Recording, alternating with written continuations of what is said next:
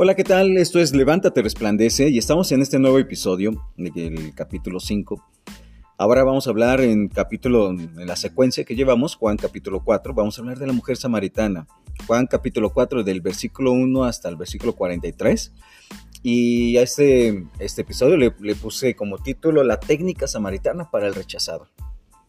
¿Por qué? Porque hablamos de rechazo. Todos sabemos lo que es el rechazo en alguna forma. Ya sea que te han te han este, menospreciado de alguna forma, te han hecho poco, han pensado que tú no has podido o te han excluido o han preferido a otros antes que a ti. Hay rechazos indirectos, es decir, por ejemplo, eh, no es que te rechazaron a ti, tus ideas o proyectos directamente, pero sí escogieron a alguien más sobre ti, te han rechazado en el trabajo o han, te han puesto a un lado, ¿no? Eh, te han dejado de hablar, eh, en el ámbito relacional, bueno, también pensemos, ¿no? Este, no sé, eh, eh, si, si, estás ahí queriendo quedar bien con alguien y, bueno, pues después de un tiempo, salidas, pláticas, qué sé yo, te batean, te rechazan, te queda ese dolor en el corazón, ¿no? Porque tú pensabas que a lo mejor era la pareja que tú ibas a tener y ¡pum! Nada, el rechazo, el no, el friend zone, ¿verdad? Del que nada más te dejan ahí.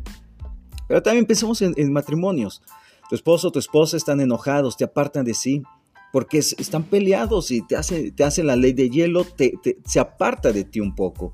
Otra forma de rechazo es en la que, bueno, pues lo vemos en, eh, en el día al día. A veces hay rechazos por tus creencias, por tu ideología, rechazos por tu país de origen, por las razones culturales, por el color de piel, etcétera, etcétera. Mira, sabemos qué es el rechazo. Tú y yo lo hemos experimentado en algún momento. Hemos experimentado el rechazo y el sentimiento que eso genera, el dolor y el coraje que eso produce en ti. Porque pocos lo han sabido canalizar, otros se lo han guardado, se lo han mantenido, se han amargado, otros explotan en, en enojo lo han recibido casi, pero pocas personas lo han recibido en casi todas las áreas de su vida a la vez, como en esta mujer que vamos a hablar hoy, que ni siquiera tenemos su nombre, solo del lugar de donde es. Pero para seguir hablando de esta mujer samaritana, también quiero hablar del personaje principal de esta historia y de, de los evangelios y de toda la Biblia.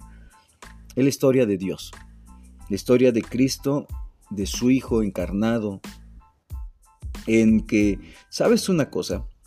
El principal autor y personaje de esta historia es la historia de un Dios que, uno, derriba barreras, la historia de un Dios, dos, que busca intencionalmente y tres, la historia de un Dios que transforma. Así que quiero ir a este pasaje, Juan capítulo 4, y vamos a estar ahí eh, eh, en este capítulo hablando primero, uno, de un Dios que derriba barreras.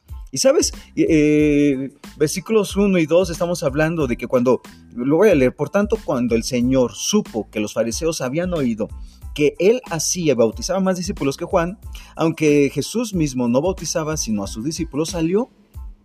Vemos ahí que Jesús, bueno, no está en competencia primero, de, empieza ahí como la, la, la, grilla, ¿no? Que si él bautiza más que Juan el Bautista, que si no, él mire, ¿saben qué? Me voy con permiso. Versículo 3 sale de Judea y se fue otra vez a, Samaria, a, Galilea. Él tenía que pasar por Samaria. Nota, nota lo que dice, él tenía.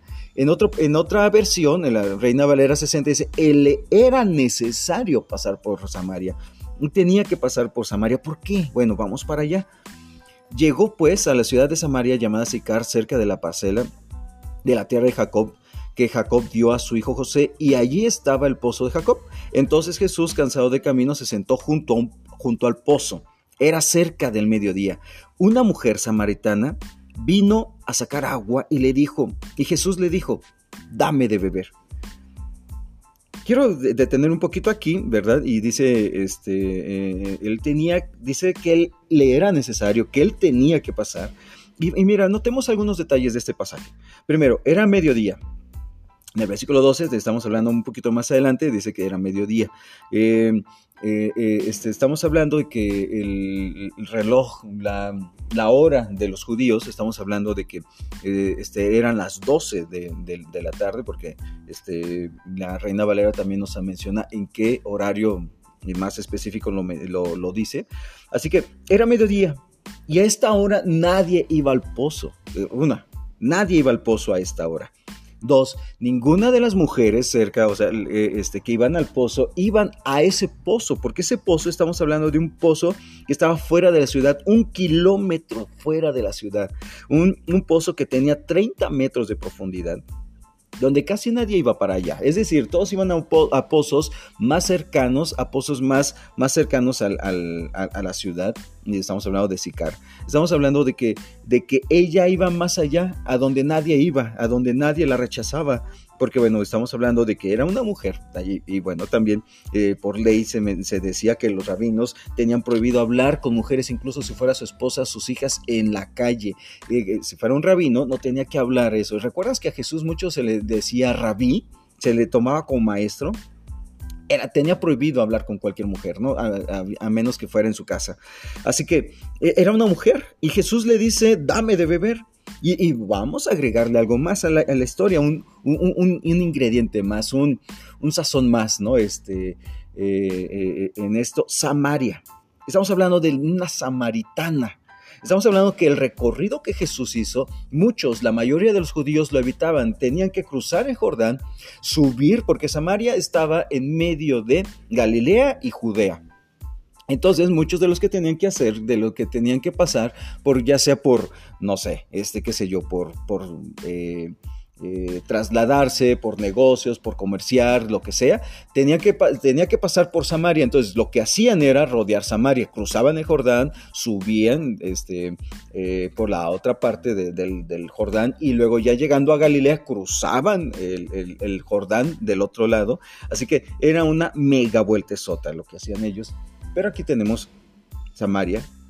¿Por qué no los querían a los samaritanos? Bueno, porque eran mestizos, porque eh, historia, históricamente, vamos a hablar un poquito rápido de, historia de, los, samaritanos, cuando era la, deportación, cuando fue las deportaciones, cuando vino, y, justamente ahorita estoy leyendo Esdras, este, eh, cuando fueron las deportaciones de, los de, Judea y de Israel, primero la primera deportación fue los de Israel, ¿recuerdas? Eran dos reinos, estaban divididos, así que se llevaron a los de Israel, a Babilonia, a Persia, a, aquella zona, y, quedaron.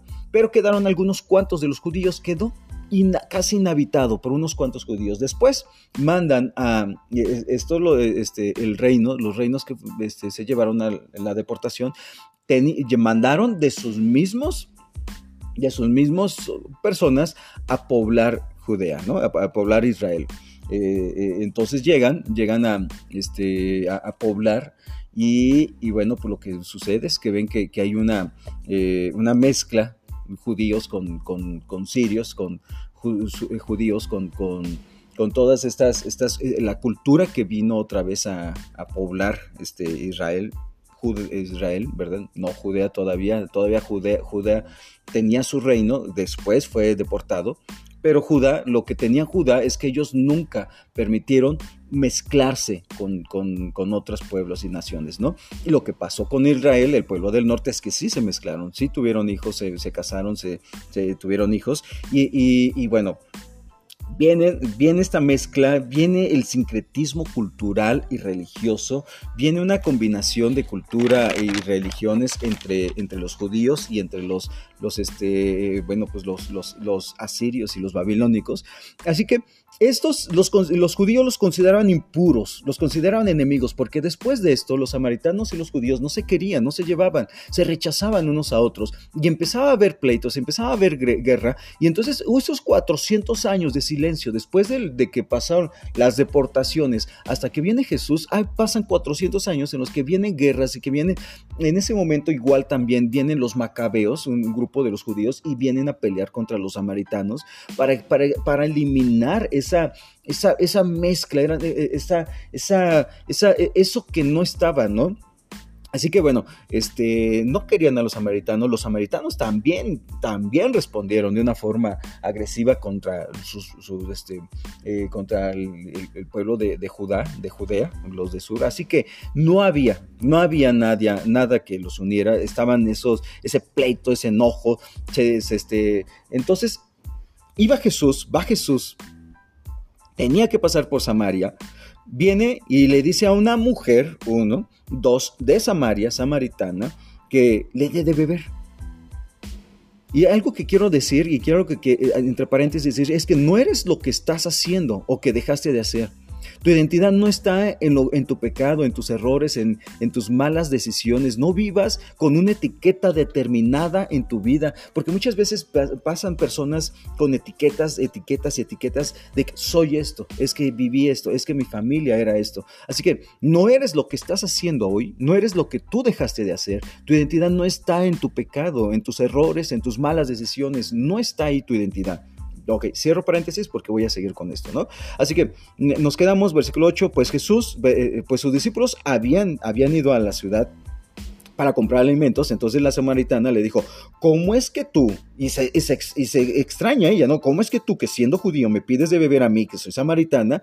Porque los judíos no tienen tratos con los samaritanos. Oye, por favor, este, ¿por qué me pides a mí? si no nos llevamos, ¿no? Jesús le respondió, si conocieras, si tú conocieras el don de Dios y quién es el que te dice, dame de beber, tú le, le habrías pedido a él y él te hubiera dado agua viva. Si tan solo conocieras, ¿sabes una cosa? Para hacer las peticiones correctas, si, el problema es en mente, en nuestro corazón, y esto pasa con todos, es que si tan solo conociéramos, reconociéramos primero cuál es el regalo de Dios, qué tan bondadoso, qué tan generoso es Dios, que toda buena dádiva y todo don perfecto desciende de lo alto, dice en Santiago, sino que todas estas buenas cosas que tú y yo tenemos de Dios y que el salmista se decía a sí mismo, a su alma, bendice alma mía Jehová y no olvides ninguno de sus beneficios, si tan solo reconociéramos el regalo de Dios, si tú conocieras el don de Dios, ¿y quién es el que te dice? ¿Y quién es el que te pide? ¿Y quién es el que está hablando contigo? Mira, lo, lo, que haríamos es, tú le pedirías, nuestras peticiones cambiarían, nuestra perspectiva cambiaría de la vida y tú le pedirías de beber, dame de beber y, él te habría dado agua viva. Ahora, vamos más adelante. Haríamos peticiones correctas y entonces entramos en el del versículo 11 al versículo 15 cuando, cuando viene este, esta, esta plática, ya empieza un diálogo entre Jesús y, y la samaritana y ya le dijo, Señor, no tienes con qué sacarla y el pozo es hondo y de dónde pues tienes el agua viva? ¿Acaso eres tú mayor que nuestro padre Jacob que nos dio el pozo del cual bebió él mismo y sus hijos y sus ganados? No tienes, son 30 metros de profundidad, no traes nada, ¿cómo quieres? ¿Cómo me pides a mí? Y luego tú me estás diciendo que me puedes dar agua viva, ¿no? Este, que, que, que, que, que este, que que construyó nuestro, nuestro padre Jacob, porque recuerda que los samaritanos algo también es que, bueno, Judá es una de las tribus de, del Jacob, ¿no? Y Jacob también tenía su hijo José, y entonces los samaritanos decían, bueno, pues nosotros somos descendientes de José, el hijo preferido de Jacob. Había, había ese como ese orgullo en, los samaritanos, ¿no? 13. Jesús le respondió, todo, todo el que beba de esta agua volverá a tener sed, pero el que beba del agua que yo le daré no tendrá sed jamás, sino que el agua que yo le daré se convertirá en él en una fuente de agua que brota para vida eterna. Y, sabes una cosa, y aquí viene la pregunta, y aquí viene la pregunta porque dice, Señor, le dijo la mujer, dame esa agua para que no tenga sed, ni venga hasta aquí para, para sacarla. Mejor dame esa agua para ya no tener sed. Jesús le dijo, ve y llama a tu marido, y vamos a hacer una pausa aquí. ¿Sabes una cosa? ¿Cuál, la pregunta para, para esta mujer es la misma pregunta para ti. ¿Cuál es tu sed? Porque esta mujer tenía sed este, que saciaba en, el lugar incorrecto, porque dice, ve y llama a tu marido y ven acá. Y la mujer le dijo, no respondió, no tengo marido. Jesús le respondió, bien has dicho. No, no tengo marido porque cinco maridos has tenido y el que ahora tienes no es tu marido. En verdad has dicho la verdad. Oh, duele, ¿no? Pero sabes una cosa, este, ¿cuál es tu sed? Voy a hacer pregunta, voy a hacer la pregunta, ¿cuál es tu sed? ¿Cuál es tu deseo en realidad? ¿Por qué haces las cosas? Eh, ¿Aprobación? ¿Validación? ¿Reconocimiento? ¿Cuál es tu sed? ¿Cuál es tu sed? ¿Cuál es tu deseo? ¿Buscas aprobación? ¿Buscas validación? ¿Buscas que, que alguien reconozca lo que estás haciendo? ¿Buscas cariño?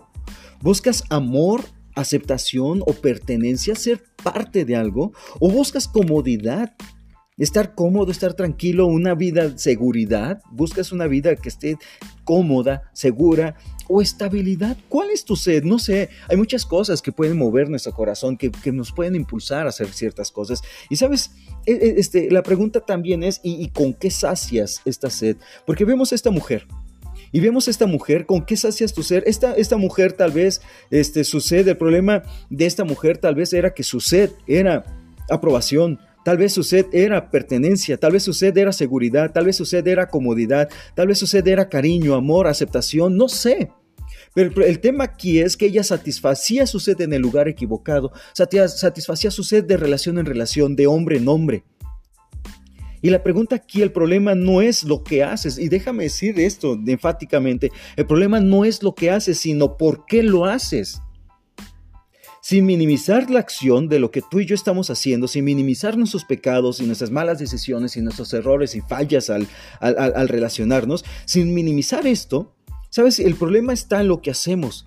La misma sed que hace que esta mujer busque aceptación, aprobación, cariño de relación en relación es la misma sed que hace que un joven acepte la presión del grupo para hacer cosas que no quiere hacer.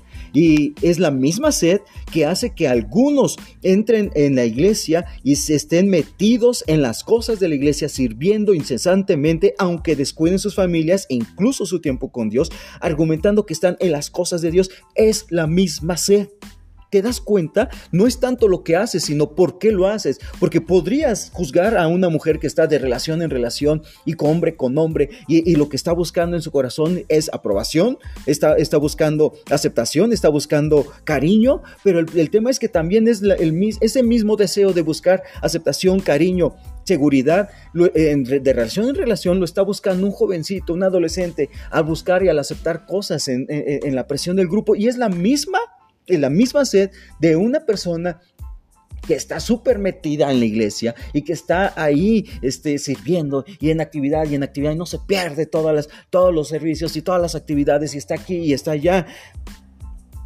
porque está buscando aceptación, aprobación, cariño, validación. Y sabes una cosa, al final de cuentas es la misma sed.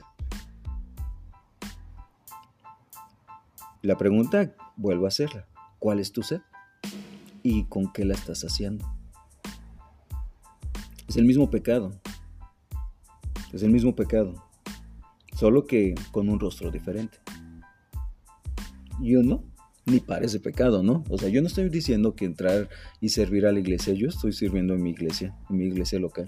Pero no estoy diciendo que servir a la iglesia es, es, mal y, estar involucrado. No. La pregunta es ¿por qué haces las cosas? No es qué haces, sino por qué las haces porque puede ser la misma sed que a esta mujer la lleva a estar de relación en relación. Sabes, a veces no entendemos por qué una mujer, siendo golpeada, se mantiene en esa relación. Y es por la sed que ella tiene.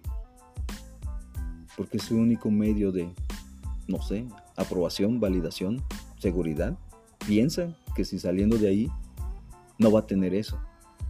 Porque una persona que sabe que algo que está en una cadena, en una espiral descendente de autodestrucción, sabe que está mal, sabe que algo lo está destruyendo, un vicio, una relación, lo que sea, y no sale de ahí, ¿por qué? Por su sed. Y le está saciando de esa, de esa forma. Tiene una sed y eso le da un poquito, satisface un poquito la sed. Esta mujer decía, bueno, tú me pides agua, y luego me dices que me puedes dar un agua donde ya no voy a, ya no voy a necesitar más de esta agua, donde ya no voy a tener sed. ¿Cómo está Jesús? ¿Cómo está eso? Entonces el verdadero problema, ¿dónde está? No está en lo que hacemos, ok. Está en por qué lo hacemos. Bien. Ahora el verdadero problema está en nuestra adoración. Y aquí entramos al punto número dos. Un Dios que busca. La historia es de un Dios que derriba barreras, que derriba la barrera de, una mujer, de una samaritana, de una mujer samaritana pecadora, ¿sí? Porque bueno, recuerda que los judíos y recuerda los fariseos, el adulterio era, era marcado como uno de los peores pecados y que, y que se, se castigaba con la muerte, ¿no? estamos hablando de una mujer con, varias relaciones, iba con el quinto, dice, y con el quinto con el que estás no es marido, están ahí, estás, este, eh, pues este hombre le está poniendo los cuernos a su esposa contigo. Oye, pues qué, qué, vida, ¿no? Y, juzgamos y rechazamos mucho a las personas quienes han pecado de, este, escandalosamente.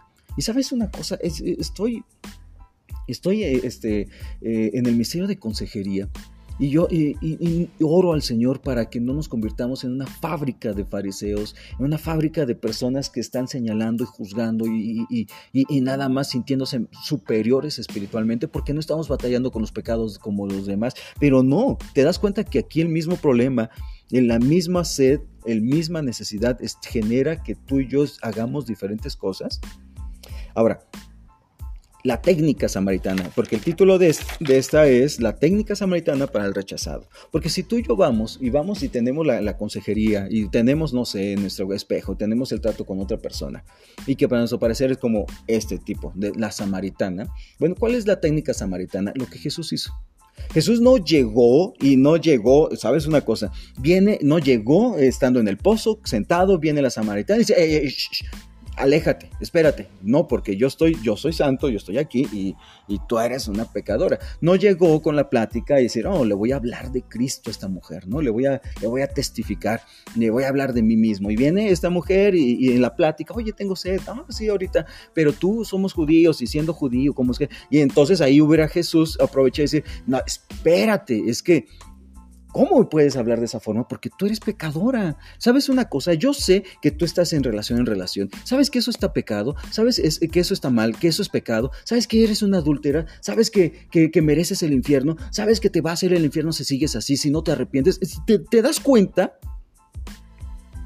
O sea, Jesús no hace eso, no hace lo que tú y yo hacemos muchas veces, no hace, no hace esa, esa, esa forma directa de, de señalar porque nos creemos súper santos y nos creemos mejores espiritualmente que otras personas y señalamos y atacamos. No estoy hablando tampoco de tapar pecados, porque Jesús va llevando al, al punto en que la mujer exprese, exprese lo que es ¿no? Exprese lo que lo, este, vaya diciendo, ¿no? Ahora, el problema no está en eso, está en, el problema está en lo que adoramos. Y aquí entra el versículo del versículo 19. La mujer le dijo, Señor, porque ya le dice, oye, es que tú no, tú está, dijiste la verdad, es cierto. Jesús no le dice, mentirosa desgraciada, ¿me quieres ver la cara? Lleva cinco maridos y el que estás no, no es tu marido. No, o sea, ¿te, das cuenta? Jesús dice, oye, es cierto, dijiste la verdad. Porque lleva cinco maridos ahí en la lista, ¿no? Y con el que estás, cierto, no es tu marido. Entonces sí, no tienes marido, ¿no? Pero no lo dice en una forma sarcástica, no lo dice en una forma, en la forma, porque esa mujer despierta, ¿no? Reacciona, se prende un, un foquito en su interior y dice, ¡hey!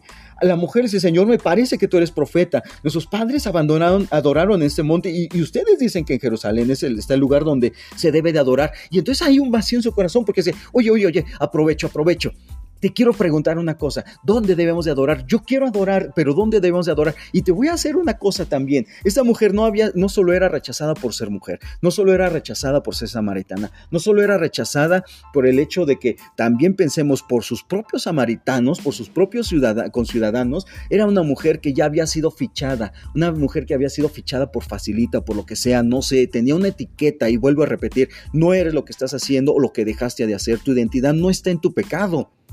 Y ella vivía con una etiqueta. Al punto es que iba un kilómetro a buscar agua y regresaba ese kilómetro caminando con, con, su cántaro pesado, cargando agua, a lo que otras mujeres iban al mediodía. ¿Te das cuenta? No iban a mediodía a buscar agua, nadie iba a mediodía y nadie iba hasta allá, hasta ese pozo. Entonces, todo eso lleva, lleva a este punto de decir, tal vez no me dejan adorar aquí, no me dejan adorar allá. Entonces, ¿qué hago? La raíz está en nuestra adoración. Jesús es perfecto con el trato con los demás y confrontando con nuestro pecado, no es, no es invasivo, no va y hace directas, no es como un policía y haciéndonos una, una interrogación, este, no, no nos está interrogándonos espiritualmente hablando, como muchos hacen hoy en día, si no nos hace un interrogatorio espiritual, no nos hace el tehuacanazo, como decimos aquí en México, demuestra interés genuino a ella. Y, y, y nota importante, si tú quieres llegar al corazón de una persona, y quieres ayudar a alguien, e incluso si tú quieres señalar la falla de una persona, te va a pedir algo, muestra un interés genuino por la persona.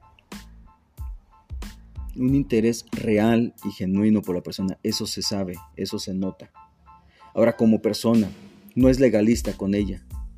La lleva al verdadero problema. ¿Cuál es? La adoración. Y entonces Jesús le dice, mujer, créeme que te digo, la hora viene cuando ni en este monte ni en Jerusalén adorarán ustedes al Padre. Ustedes adoran lo que no conocen, nosotros adoramos lo que conocemos, porque la salvación viene de los judíos, pero la hora viene, y ahora es, y ahora es, cuando los verdaderos adoradores adorarán al Padre en espíritu y en verdad, porque ciertamente a los tales adora, a los tales Padre, el Padre busca que lo adoren para ese trabalenguas.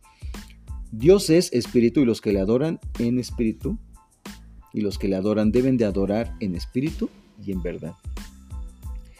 Habla de verdaderos adoradores, porque verdaderos adoradores implica que hay falsos.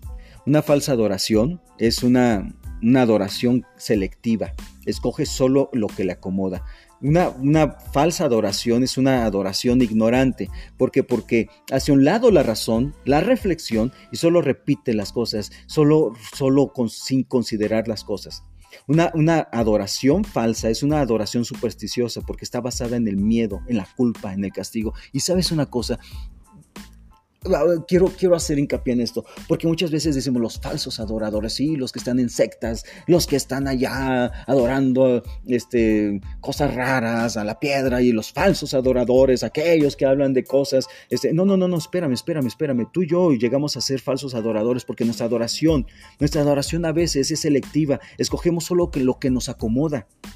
Espérame, nuestra adoración a veces es selectiva. Nosotros a veces adoramos lo que nos acomoda y lo que no. Ay Dios, este, tú sabes que estoy batallando con esto, pero o, ni siquiera lo mencionamos. Nuestra adoración a veces es ignorante. ¿Por qué? Porque adoramos las formas, pero no adoramos a Dios. No, no, no. Si no oras de esta forma, si no oras con los cuatro tiempos, no estás pasando tiempo con Dios. Si no, si no tienes tu devocional de esta forma, A, B y C y D, y, y lo tenemos así. Si no haces esto primero y luego esto, no, no, no. Dios no te está hablando. Y sabes una cosa, adoramos las formas, pero no adoramos a Dios. Hace un lado la razón, la reflexión, y solo repetimos, repetimos, repetimos sin considerar lo que estamos haciendo. Y, sabes una cosa, incluso a veces, lo, decía eh, a veces, ¿no? De, joven lo, decíamos, lo decía con, con algunos compañeros, cantamos mentiras. Porque decimos, Señor, aquí estoy yo y te entrego toda mi vida, cuando no le entregas toda tu vida, pero o sea, lo estás cantando, este, ya el cristiano ya no dice mentiras, las canta.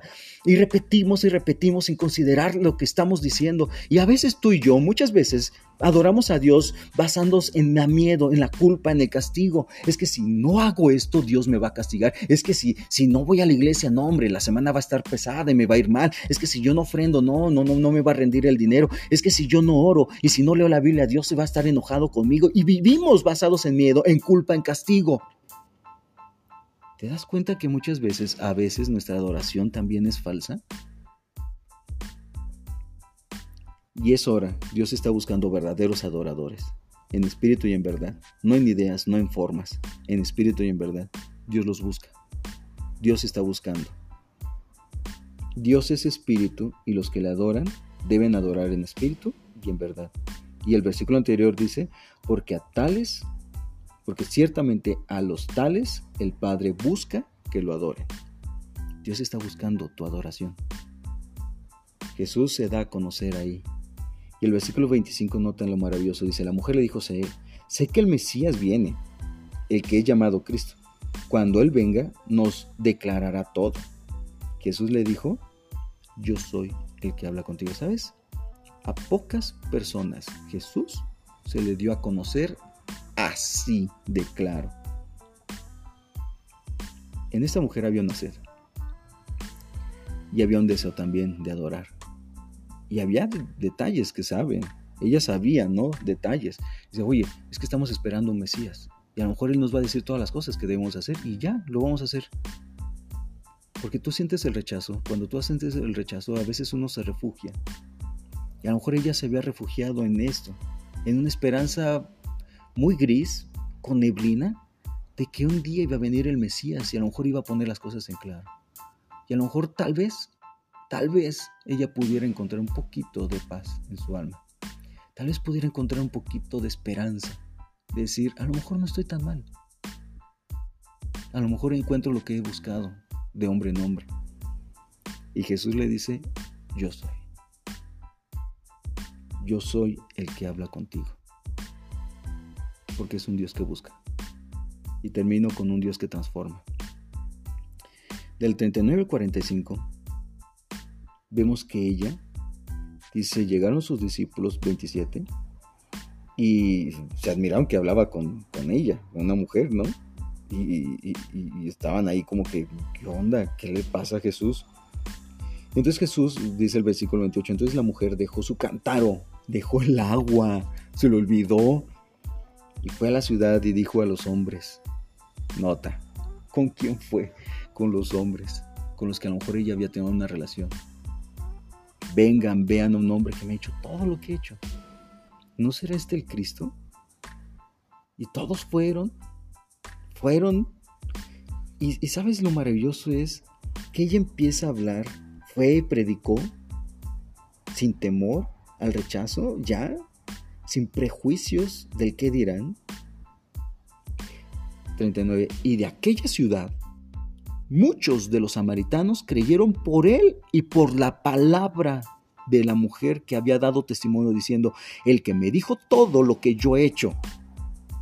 De modo que cuando los samaritanos vinieron, rogaban a Jesús que se quedara con ellos. ¡Oh! Los judíos no hicieron esto, los judíos le rogaban que se fuera, ¿no? Y dicen, quédate con nosotros. Ya no creemos y versículo 42 dice, y decían a la mujer, muchos, bueno, versículo 41 dice, y muchos más creyeron por su palabra y decían a la mujer, ya no creemos por lo que tú nos has dicho, porque nosotros mismos le hemos oído y sabemos que este es en verdad el Salvador del mundo. Y hubo un, un avivamiento en una ciudad de gente rechazada, de una ciudad de gente que había tenido problemas y tal vez que rechazaban igual, de una ciudad donde, donde había todo esto viene la salvación por una mujer, por el rechazo de una mujer. Una vida transformada viene cuando hay una conciencia de sí mismos, cuando estoy consciente de mi situación, de mi pecado y de mi condición delante de Dios. Una vida transformada viene de adorar a Dios, cuando se asombra de Dios y disfruta de Dios. ¿Cuándo fue la última vez que tú te llenaste de asombro ante Dios? Que disfrutaste de, su, de tu relación con Él. ¿Disfrutas de Dios? ¿Te asombras ante la grandeza de Dios? Y una vida transformada viene de una persona que vive para Dios. Termino. Levántate, resplandece. Levántate. ¿Cuál es tu sed hoy? Y si no sabes, considera entonces, ¿con qué estás haciendo tu sed? Dios cambia y derriba toda barrera. No la reconstruyas. Dios derriba toda la barrera en tu corazón, en tu alrededor. Y sabes una cosa, la pregunta es, ¿cuál es tu sed? ¿Con qué estás haciendo hoy tu sed? ¿Qué es lo que hay en tu corazón, tu deseo? ¿De, de qué hay? ¿De aprobación, de validación, de reconocimiento, de cariño, de amor, de aceptación, de pertenencia, de comodidad, de seguridad, de estabilidad? ¿De qué tiene sed tu corazón y con qué estás haciendo tu corazón? Y, entonces considera esto para que resplandece, que es Dios está buscando en ti un verdadero adorador. Dios está buscando en ti que seas un verdadero adorador que no solo se escoja lo que acomode, que no solo haga la adoración por repetir, sin considerar, sin reflexionar lo que está haciendo, que solo esté buscando a Dios, no por miedo, por culpa o por castigo, sino porque está asombrado de lo maravilloso que es Dios y disfruta de esa relación con Él. Dios está buscando un verdadero adorador, un hombre y una mujer que responda a Él por amor, por gratitud, asombrados por la grandeza de Dios, transformados para su gloria. Y bueno, que Dios te bendiga. Levántate y resplandece.